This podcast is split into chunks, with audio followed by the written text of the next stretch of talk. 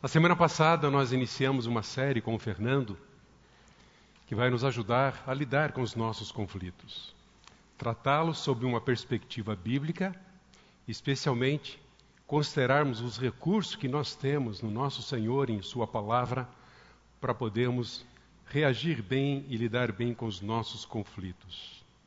Na semana passada, nós vimos então onde é que eles acontecem. São várias situações e circunstâncias em que nos vemos diante dos conflitos. Ontem, hoje e amanhã, nós estaremos diante dessa realidade e, por mais que queiramos, não conseguiremos fugir deles. Mesmo porque Deus tem um propósito para nós em meio aos conflitos. Queremos encorajar vocês a aproveitarem a série que será produzida e oferecida, disponibilizada nos meses de dezembro e janeiro na escola bíblica e também na segunda-feira à noite. Serão 35 temas sobre vários assuntos, conflitos, que vão nos capacitar e, de fato, enriquecer para que possamos não apenas tratar com os nossos conflitos, mas podermos ajudar aqueles que estão enfrentando alguma dificuldade na vida. Importante é que você faça sua inscrição pelo site Há vagas limitadas para cada curso, mas as inscrições estão todas abertas. O que gera conflitos? Antes de entrarmos e considerarmos esta questão, vamos orar. Pai, mantém-nos alinhados com o Senhor e com coração humilde, para que possamos ouvir a tua palavra e aceitar, ó Deus, a tua instrução torna-nos humilde perante a tua graça e o teu poder, em consideração sincera a tua palavra. Abençoa-nos aqui, Senhor. Nós te pedimos em nome de Jesus. Amém. Não é muito comum a nossa a sociedade, sociedade associar conflitos à adoração ou idolatria. A bem da verdade, até mesmo no meio cristão, isso não é muito comum, não. Há várias manifestações e propostas oferecidas nos nossos dias que se alinham muito mais com as falácias de uma psicologia humanista do que com a perspectiva que tem Deus para os nossos conflitos. O quanto, na verdade, nós temos considerado, considerado os nossos conflitos ou os conflitos da vida sobre essa perspectiva da adoração, ou associado eles à idolatria. No dia 12 de outubro de 1995, nós tivemos uma cena lamentável transmitida pela televisão. Muitos de vocês devem se lembrar que foi a maneira muito infeliz e carnal de um líder religioso tentar resolver, tentar resolver o problema da idolatria. Literalmente, ele atacou o exterior e não a raiz do problema, chutando aquela santa. Isso provocou um reboliço no meio da maior religião do nosso país. Nessa época, nós estávamos lá em Portugal. A encrenca lá foi maior ainda, especialmente com a igreja da qual fazia parte esse líder. E em meio ao ridículo, carnalidade e total incapacidade de alterar alguma coisa em relação a isso, nós vimos e lamentamos esta cena. O problema em relação aos conflitos não está no exterior, naquilo que vem até nós. Na verdade, a maneira como nós reagimos e o que manifestamos, seja por boca, braços, pernas, atitudes e ações, diz respeito a algo que, que está dentro em nós. Recentemente eu recebi uma tabela dos transtornos nos nossos dias, todos eles considerados pelo modelo médico, como, por exemplo, transtorno de ansiedade, transtorno de neurodesenvolvimento, transtornos obsessivos, transtornos alimentares, transtornos relacionados a traumas, estresse, personalidade mas nenhum deles nesta lista associado a adoração, a idolatria.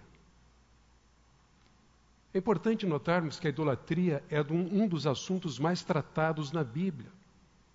Lá no Velho Testamento, a batalha contra a idolatria aparece muito vívida com o bezerro de ouro e vai reaparecer também através dos juízes, Samuel, reis, salmos, profetas, e embora frequentemente a questão da idolatria esteja associada ao culto de imagens físicas, ou então a criação de falsos deuses, as Escrituras desenvolvem o tema internalizando o problema da idolatria. Porque a idolatria acontece no coração do ser humano. O primeiro grande mandamento, vejam, demonstra a interioridade da idolatria. Quando lemos nas palavras do Senhor Jesus Cristo em Mateus 22, 37, ele disse: Amarás o Senhor teu Deus de todo o teu coração, de toda a tua alma e de todo o entendimento.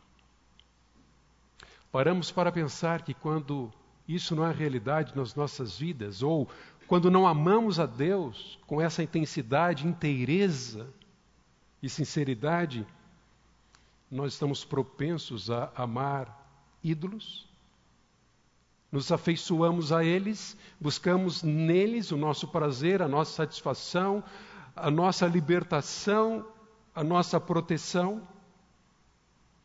Ídolo é uma das expressões usadas para se referir a qualquer coisa ou pessoa que é colocada no lugar de Deus.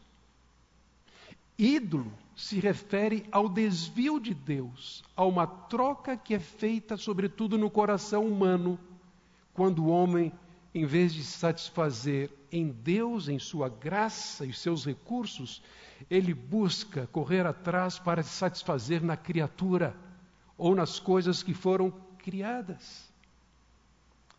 Mas o Senhor ordena o que neste primeiro mandamento? Amar a Deus de todo o coração, de toda a alma e de todo o entendimento. Basicamente, o que ele requer de nós aqui, como filhos e adoradores, e esse privilégio nós temos por causa da graça de Deus em Cristo Jesus, ele quer de nós um coração não dividido, um amor não dividido, um coração íntegro, inteiro, completo. Então, eu posso e devo constantemente perguntar em meio aos meus conflitos: será que eu amo exclusivamente a Deus? Para que possa ansiar pela Sua glória e buscar me satisfazer nele? Adoro o Senhor inteiramente, consagrando todo o meu ser a Ele, minha devoção e paixão? Agora, ouçam, se no Velho Testamento idolatria refere-se ao desvio do homem de Deus, já no Novo Testamento uma palavra usada para se referir ao mesmo desvio é a palavra desejo, às vezes paixão, cobiça. Deus sabe que você e eu fomos criados para adorar exclusivamente a Ele, amá-lo de todo o nosso coração temê-lo, buscar a sua glória e ter na sua glória o nosso prazer. Entretanto, esse coração enganoso e perverso, ele nos desvia de Deus, deixamos de adorá-lo com exclusividade, deixamos de temê-lo por conta dos nossos medos, então buscamos nos satisfazer em qualquer coisa menos em Deus. Agora é importante notarmos que coração é o termo bíblico mais compreensivo para aquilo que determina a nossa direção de vida, bem como a nossa razão de viver. Isso nos move, isso nos direciona. Comportamento, pensamentos, etc., tudo se processa e sai do nosso coração. E é por isso que nós somos exortados na Bíblia em Provérbios 4, 24, a guardarmos o nosso coração, porque dele procedem as fontes da vida.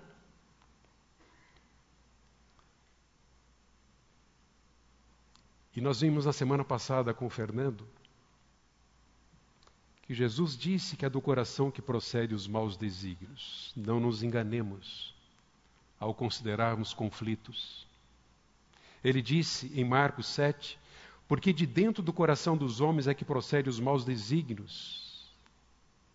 E continua, a prostituição, os furtos, os homicídios, os adultérios, avareza, malícias, dolo, lascívia, blasfêmia, soberba, loucura, Ora, disse Jesus, todos esses males vêm do, de dentro e contaminam o homem. Isso é muito importante para considerarmos enquanto estivermos pensando em conflitos. Nós os temos conosco e sempre os teremos. Não podemos evitá-los, mas certamente nós podemos crescer, porque isso é o que Deus espera em meio aos nossos conflitos de qualquer natureza.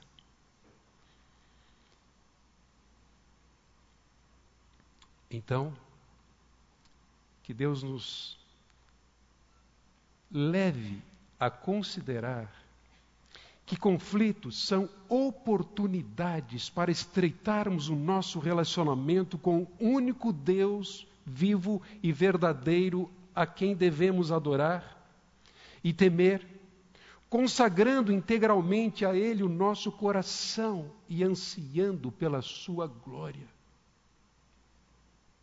E com isso em mente, e com esta perspectiva, eu gostaria de levá-los a considerar três revelações do nosso coração em meio ao conflito. Vejam, em qualquer circunstância, onde quer que eles estejam, conflitos vão revelar, primeiro, a quem nós adoramos, diante de quem nos curvamos, a quem nós tememos, para que possamos reverenciá-lo e segui-lo. E ainda, conflitos revelam qual é o maior desejo do meu coração, do seu coração. Primeiro, a quem adoramos? De que maneira, o que entendemos acerca dessa revelação? Como é que a gente fica realmente exposto quando tentados, provados, desafiados? Não importa qual seja o contexto, nós aprendemos nas Escrituras que Deus nos criou com a capacidade de adorar, e nós somos, desde que nascemos, criaturas adoradoras. E aprendemos pelas Escrituras, e entendemos isso claramente em Cristo, e somos levados a esse privilégio, que devemos adorar unicamente a Deus. Entretanto, todos nós, sem qualquer distinção, por causa dos efeitos da queda, por causa da realidade do pecado nas nossas vidas, por causa de uma natureza pecaminosa, nós sempre estamos sendo provados sobre a quem adorar: a Deus ou aos ídolos funcionais que nós mesmos estabelecemos ou criamos no nosso coração. Agora, é importante notarmos que o fato de haver um mandamento para adorarmos exclusivamente a Deus é suficiente para indicar a inclinação do homem de adorar a qualquer outro Deus. Nós lemos na lei de Moisés o Senhor disse: Não terás outros deuses diante de mim. Êxodo capítulo 20, versículo 3, 4 e 5. Não farás para ti imagem de escultura, nem semelhança alguma no que há em cima dos céus, nem embaixo da terra, nem nas águas embaixo da terra, não as adorarás, nem lhe darás culto. Como filhos de Deus, a nossa redenção em Cristo Jesus nos coloca nessa condição de adoradores verdadeiros e a nossa única hipótese de adorarmos a Deus de todo o coração, de toda a alma, de todo o entendimento.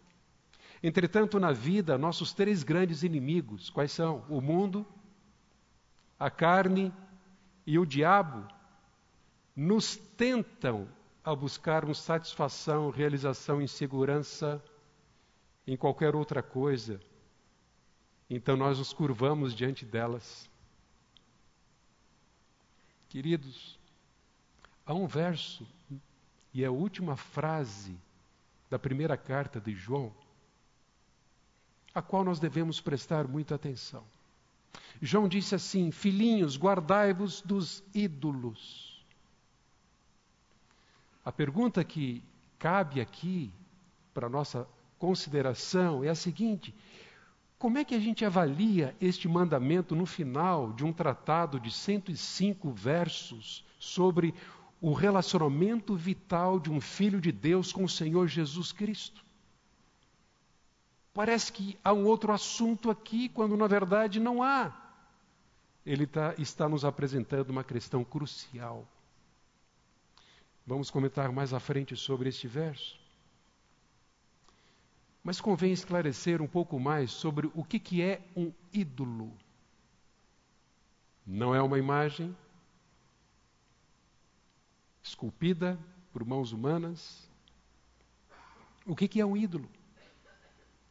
Em primeiro lugar, consideremos que um ídolo é alguma coisa além do próprio Deus que o homem abriga no seu coração, e isso então passa a dominá-lo exercer o controle sobre a sua vida, isso influencia sobremaneira em todas as áreas.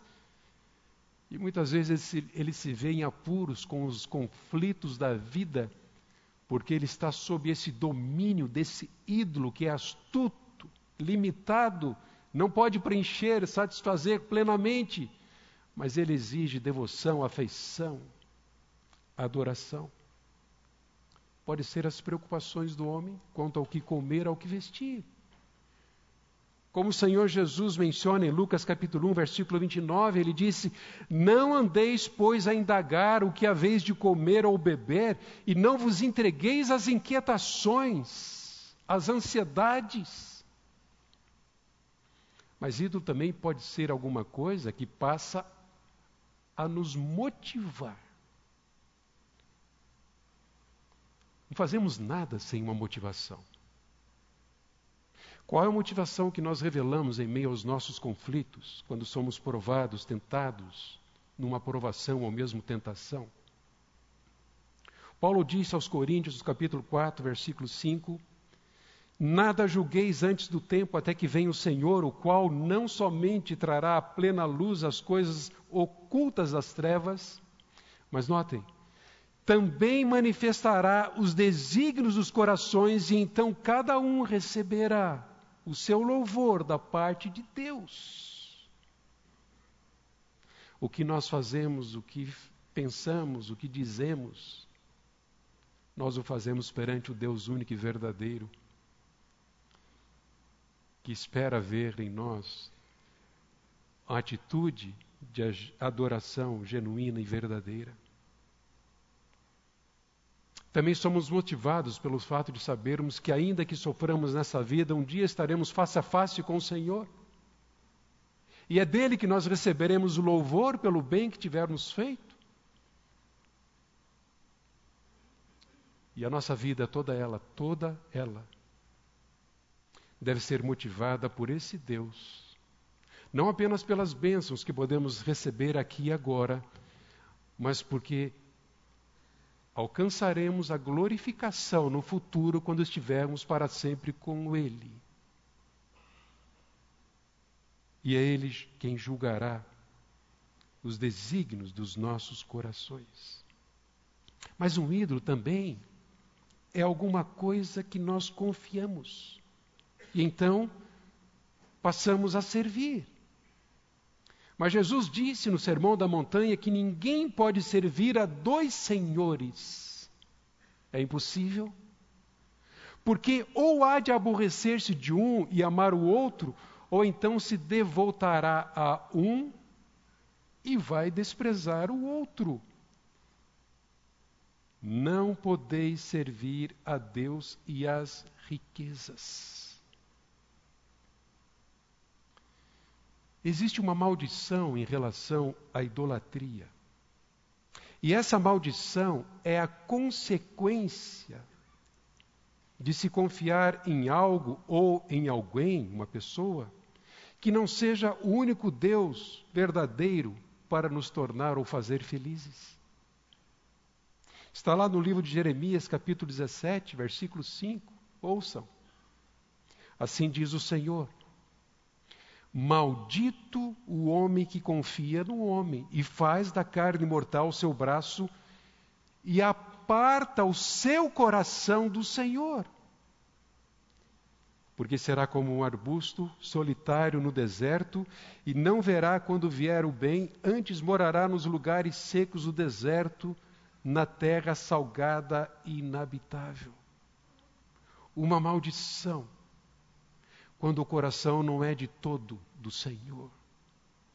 Quando o coração se aparta do Senhor.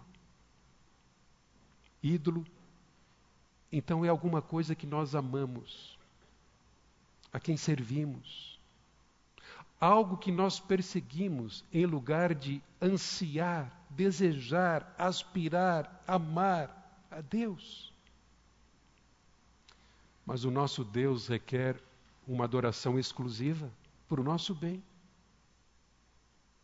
Quando entendemos nas Escrituras que Deus exige a sua glória e não a divide com ninguém, não é para nosso prejuízo. E nem é um, sintoma, um sinal de que nós temos um Deus egoísta, pelo contrário. Deus sabe que nós poderemos nos satisfazer unicamente na Sua glória quando nos curvamos diante dele, quando o amamos com o coração não dividido, quando desejamos, aspiramos fazer a sua vontade, quando o seguimos de todo o coração, com sinceridade no nosso coração. Deus requer de nós uma adoração não dividida em meio aos nossos conflitos. Eu preciso, então, me perguntar, quando sou provado, tentado diante de alguma dificuldade, o que eu desejo, o que, que eu mais desejo, a quem eu recorro, em quem eu confio, em quem busco me satisfazer, a quem adoro, a quem eu amo, temo. O nosso coração é idólatra. Isso dificulta lidarmos bem com conflitos. Mas, em segundo lugar, em meio às nossas provações e dificuldades, nós revelamos também a quem tememos. E esta é a segunda revelação do nosso coração. Agora vejam, o medo é um sentimento natural que nós temos e recebemos isso do Senhor. Alguém aqui nunca teve medo em situação alguma? Vem cá, vem dar um testemunho aqui. Como é que isso é possível? O medo é uma emoção importantíssima. Por causa dele, nós nos antecipamos nos perigos, das situações difíceis e mesmo daquelas assustadoras na nossa vida. O medo aparece logo no começo na Bíblia. Quando a gente olha para Gênesis capítulo 3, nós vemos que o primeiro homem teve medo, e porque teve medo, ele se escondeu do Senhor. Não havia isso antes. Na verdade, antes dele descobrir a sua própria nudez, o que veio em consequência do seu próprio pecado e afastamento de Deus, ele não tinha problema com o medo. Mas agora, notem no versículo 9, quando Deus diz: Adão, onde estás? A resposta dele foi: Senhor, eu ouvi a tua voz no jardim, e porque estava nu, eu tive medo e me escondi. Então o medo passou a toda a humanidade e todos nós tememos. Entretanto, as nossas crises nem sempre revelam bons medos. E o porém é quando nossos medos são medos pecaminosos. Nós deixamos de temer a Deus, em quem confiamos, E passamos a temer porque estamos confiando em alguma coisa que possa nos atender. Agora vejam, quando nós somos controlados por algum medo pecaminoso, isso nos priva, nos limita e impede de servirmos e seguirmos a Deus com inteireza de coração. Não apenas deixamos de confiar nele, nas suas promessas, mas também de fazer a sua vontade por causa do medo que faz com que recuemos ou com que não avancemos, não façamos, não falemos.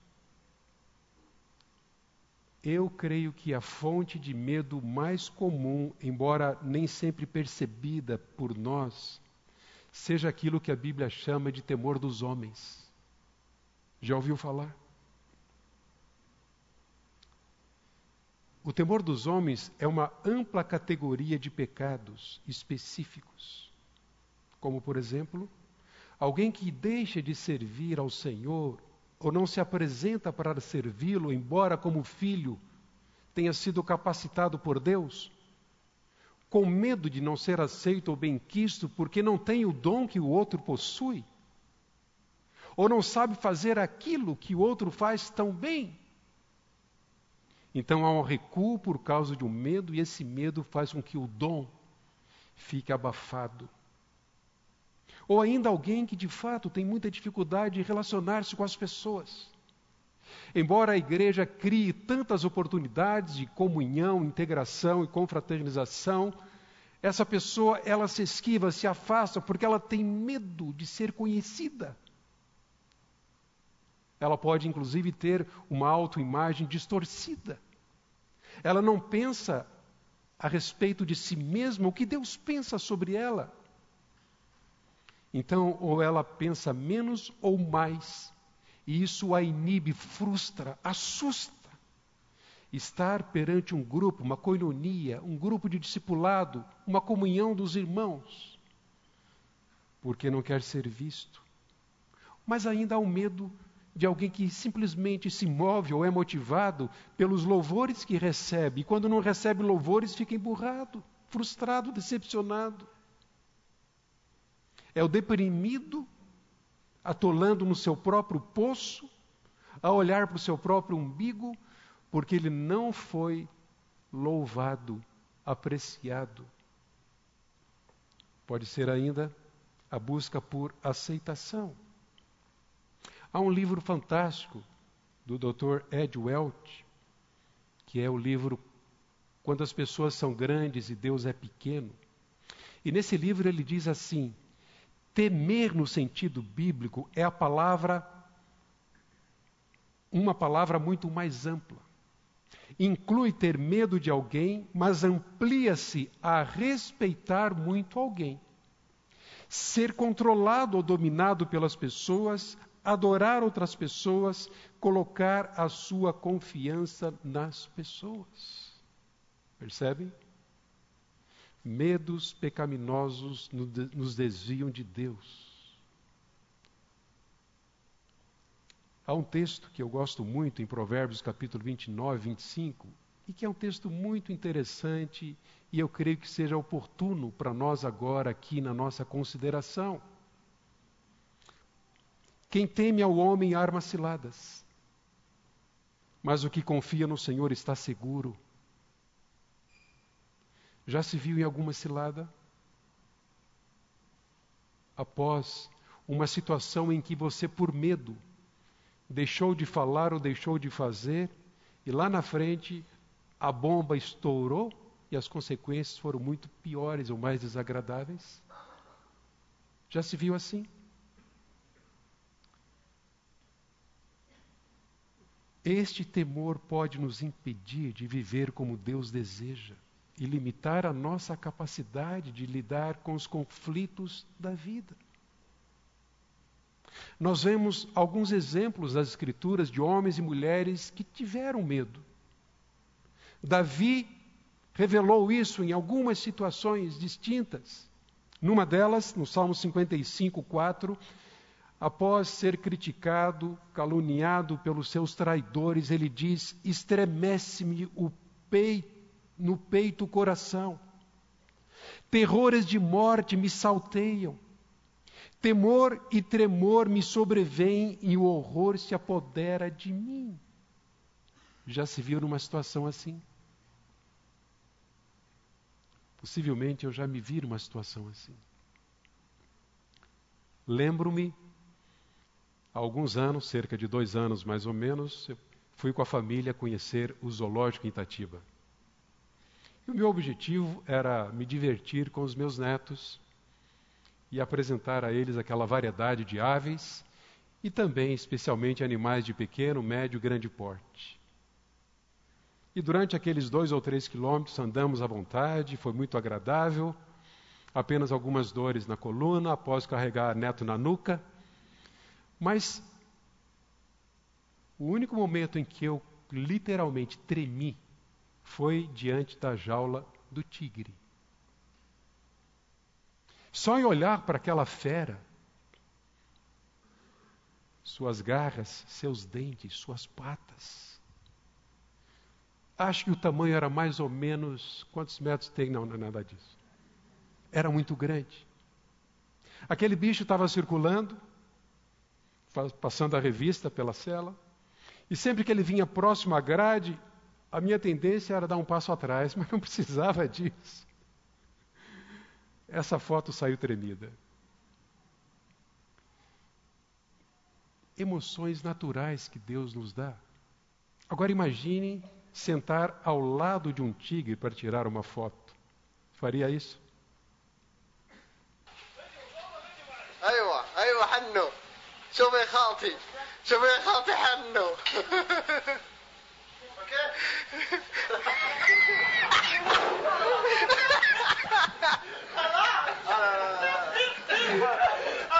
Interessante que, após o culto da manhã à porta, o irmão nosso mostrou uma foto para mim, olha aqui, ó, eu tirei uma foto ao lado de um tigre na Argentina. Um espaço com tigres domesticados, tamanho desse. E estava ele ao lado da esposa, e eu vi bonita essa foto, e eu perguntei, Tolinho, você não teve medo? Não, não, não, nesse dia ela acordou mansinha e eu não tive nenhum problema. Meus irmãos, o problema é que nossa natureza pecaminosa distorce e perverte essa emoção, que então deixa de ser produtiva e nos leva a pecar. E a pergunta agora para a nossa reflexão é: quando esse medo no nosso coração revela-se pecaminoso? Alguns exemplos. Eu creio que o medo é pecaminoso quando ele nos impede de obedecer a Deus. Paulo escreve a Timóteo na segunda carta, versículo 1, versículo 9, ele encoraja seu filho na fé Timóteo, jovem obreiro, a ser firme, a ser fiel, a colocar em prática o dom que havia recebido do Senhor. E ele diz: porque Deus não nos tem dado espírito de covardia, mas de poder, de amor e de moderação para seguirmos e servirmos ao Senhor. Numa outra situação, e eu trago aqui um outro exemplo em Mateus capítulo 25, 24, quando Jesus conta uma história. Certo homem saía para viajar e então ele entregou alguns talentos aos seus servos. A um deu tanto, a outro deu tanto, e a um deles deu apenas um talento. E quando esse patrão volta, ele é surpreendido com uma atitude medíocre de um homem que havia recebido um talento para que pudesse cuidar bem dele, multiplicá-lo.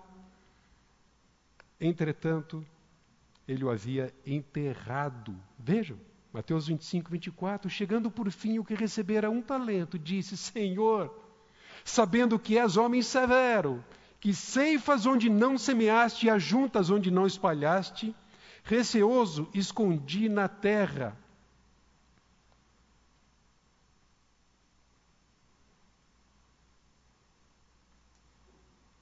Eu escondi na terra o talento, e aqui tens o que é teu.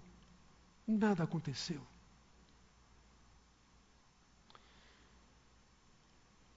O nosso medo é pecaminoso quando também revelamos comportamentos e atitudes egoístas. Porque medo e amor são opostos um ao outro. Quando temos medo, nós deixamos de amar de forma prática. João disse: no amor não existe medo, antes o perfeito amor lança fora o medo. Ora, o medo produz tormento. Logo, aquele que teme não é aperfeiçoado no amor. Nós podemos revelar o medo pecaminoso, especialmente quando nós revelamos incredulidade, deixamos de confiar em Deus. Porque o medo pecaminoso é produzido pela falta de confiança em Deus. Não vemos a sua soberania, o seu controle. Não recorremos a ele. Paulo disse aos Romanos, no capítulo 8, 28, e eu penso que a maioria de vocês conhece de cor esse verso. O que, que ele diz? Sabemos que todas as coisas cooperam para o bem daqueles que amam a Deus, aqueles que foram chamados segundo o seu propósito, e o propósito é torná-los semelhantes ao seu Filho, o Senhor Jesus Cristo. Então devemos considerar que conflitos revelam também a quem tememos. Em toda a Bíblia nós somos ensinados a temer a Deus. E Deus espera ver isso em nós, em toda a nossa peregrinação aqui, enquanto nós vivermos. Vejam, na carta de 1 Pedro, capítulo 1, versículo 17, ele diz: Se invocais como Pai aquele que, sem acepção de pessoas, julga segundo as obras de cada um, portai-vos com temor durante o tempo da vossa peregrinação. Vamos voltar novamente à última frase da primeira carta de João. Filhinhos, guardai-vos dos ídolos. Esta frase deixa-nos com a questão mais básica com que Deus confronta o nosso coração. A questão é: alguém ou alguma coisa que não o Senhor Jesus Cristo tem controlado a confiança do nosso coração como objeto, preocupação, lealdade, serviço, prazer, devoção. Então, conflitos revelam, sim, a quem nós adoramos e a quem nós tememos. Mas, por fim, e em terceiro lugar, uma terceira revelação, nós precisamos também considerar que o nosso coração exigente é causador de conflitos, ou gerador deles, porque conflitos estão realmente associados a desejos não satisfeitos ou atendidos. Vejam, Ídolos, nós já vimos, é uma preocupação, um interesse, algo forte que nos domina, controla. Pode ser um desejo que começou legítimo, sem pecado, mas passou a ser uma exigência. Uma situação, por exemplo, de alguém, um jovem filho, que deseja o iPhone 11.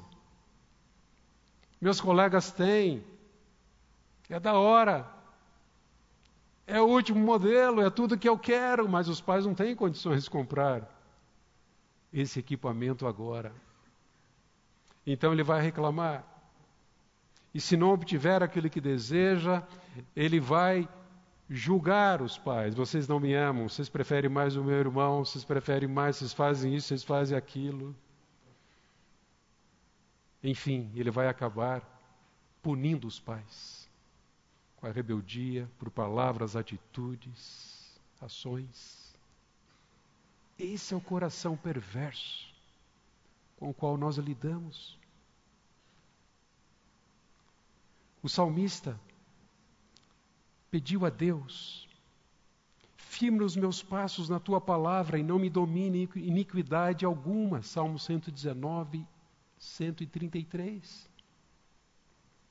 Paulo disse aos coríntios que não se deixaria dominar por qualquer coisa, ele não seria controlado por nada. E ele afirma na primeira carta, capítulo 6, verso 12: Todas as coisas me são listas, mas nem todas convêm. Todas as coisas me são lícitas, mas eu não me deixarei dominar por nenhuma delas. O que eu tenho entendido é que, quando um desejo que tenho não é alcançado,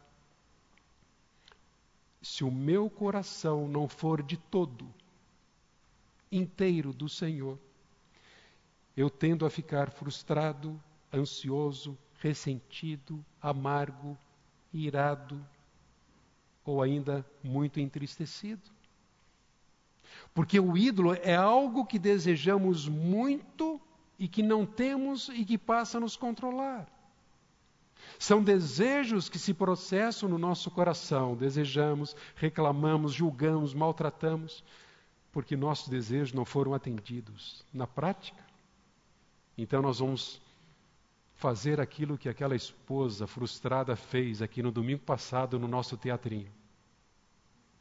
Reclamar, julgar, transferir a culpa, culpar até mesmo o próprio Deus. Afinal, era tudo o que eu queria. O Senhor me decepcionou, o Senhor me frustrou. Eu não obtive aquilo que tanto desejava para ser feliz. Então, o desejo de satisfazer minhas próprias necessidades, sem me importar com Deus e com o próximo, revela esse coração idólatra. Quando estiver disposto a pecar para conseguir o que quero, ou quando minha reação for pecaminosa por não ter conseguido aquilo que eu tanto desejava. Notem, o que quero em si não é necessariamente pecado mas a minha mudança de foco me leva a pecar, porque eu não me satisfaço naquilo que Deus me dá, e sim no objeto que eu tanto almejo receber. O texto que melhor descreve essa realidade dentro em nós, nos nossos corações, é Tiago no capítulo 4. Vamos lê-lo. De onde procedem guerras e contendas que há entre vocês? De onde, senão dos prazeres que militam na vossa carne? Cobiçais e nada tendes, matais e invejais, nada podeis obter, viveis a lutar e a fazer guerras, nada tendes, porque não pedem, pedem e não recebem, porque pedem mal para esbanjarem em vossos prazeres. Meus irmãos, ouçam. Tiago traz aqui a seguinte questão, e não é uma questão qualquer.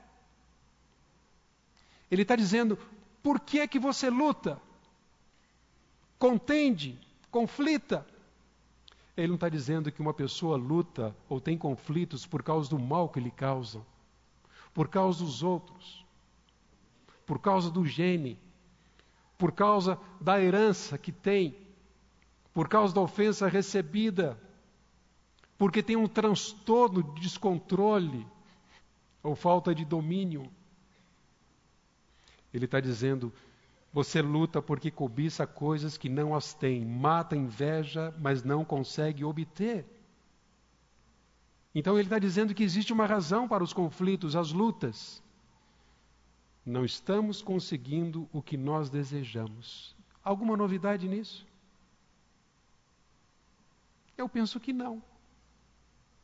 Mesmo no meio secular, essa leitura é feita. Todo mundo sabe que quando as pessoas não têm suas expectativas correspondidas, elas vão reclamar, elas vão se chatear, elas podem maltratar. Entretanto, somente as Escrituras nos dão uma visão mais ampla dos conflitos.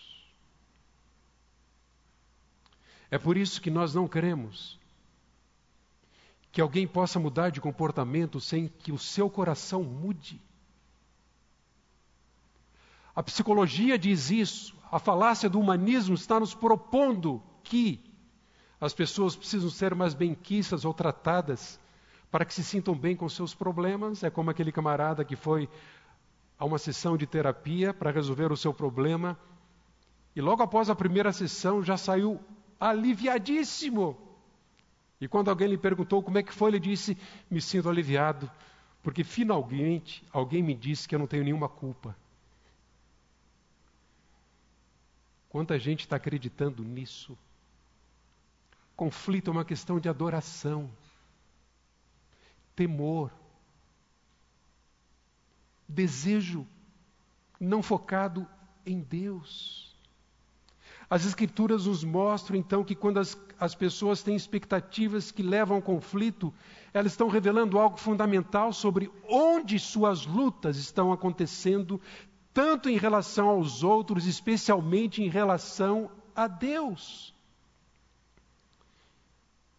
E a palavra nos ensina então que nenhum, nenhum problema é mais profundo e penetrante do que este. Há uma luta sendo travada no nosso interior. E essa cobiça está competindo com Deus pelo senhorio. Quem controla? Quem é Deus? Tiago vai nos dizer ainda, na continuidade desse texto, que esses desejos lutam em nosso interior e eles vão demonstrar a quem nós mais amamos. E se amamos o mundo e não a Deus, é certo que estaremos em conflito. Ele vai dizer, inclusive, que nós somos infiéis e adultos se assim procedermos, por desejarmos mais as coisas do mundo do que a Deus. E então, ele nos convida a limparmos o coração dividido, humilhando-nos diante de Deus para sermos por Ele abençoados. O desejo de agradar a Deus é o antídoto mais forte e mais seguro contra a idolatria. Esta afirmação é de Davidson Paulson. Meus irmãos, concluindo, Conflitos revelam o coração. Expõe os nossos ídolos. Porque não revelamos bom, nem sempre revelamos bons frutos em meio aos nossos conflitos. Ed Welch usa uma figura de uma macieira e dizendo que o certo homem possuía uma macieira em sua casa, só que essa macieira produzia sempre maçãs podres. E desgostoso e cansado daquilo, algo lamentável, ele arranca todos esses frutos podres, vai até uma frutaria, compra belas maçãs, chega em casa e as coloca amarradas nos galhos da macieira. Ele ficou muito contente com isso. Minha macieira produzindo os bons frutos. Passa-se uma semana, duas, e logo as maçãs estão ficando feias, murchas e podres. Ele conta essa história para destacar que se a raiz, se o coração não mudar, os frutos não vão mudar. Conflitos é para que o nosso coração mude.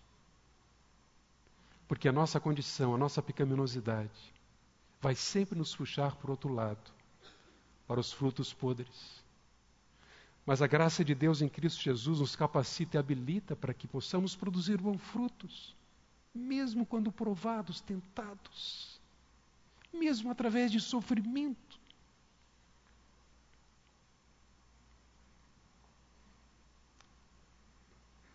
Em Tito capítulo 2, versículo 11, nós lemos: Porque a graça de Deus se manifestou salvador a todos os homens, e nós cantamos isto hoje aqui. Maravilhosa graça que nos salva. Mas ele diz que essa graça também nos educa, treina, para que, renegadas a impiedade e as paixões mundanas, vivamos no presente século sensata, justa e piedosamente, adorando ao único Deus, manifestando temor como peregrinos e durante toda a nossa peregrinação e ansiando por Ele, 2 Pedro 1,3, e esse é o último verso que eu leio, diz assim: Visto como pelo seu divino poder nos têm sido doadas todas as coisas que conduzem à vida e à piedade, pelo conhecimento completo daquele que nos chamou para a sua própria glória e virtude.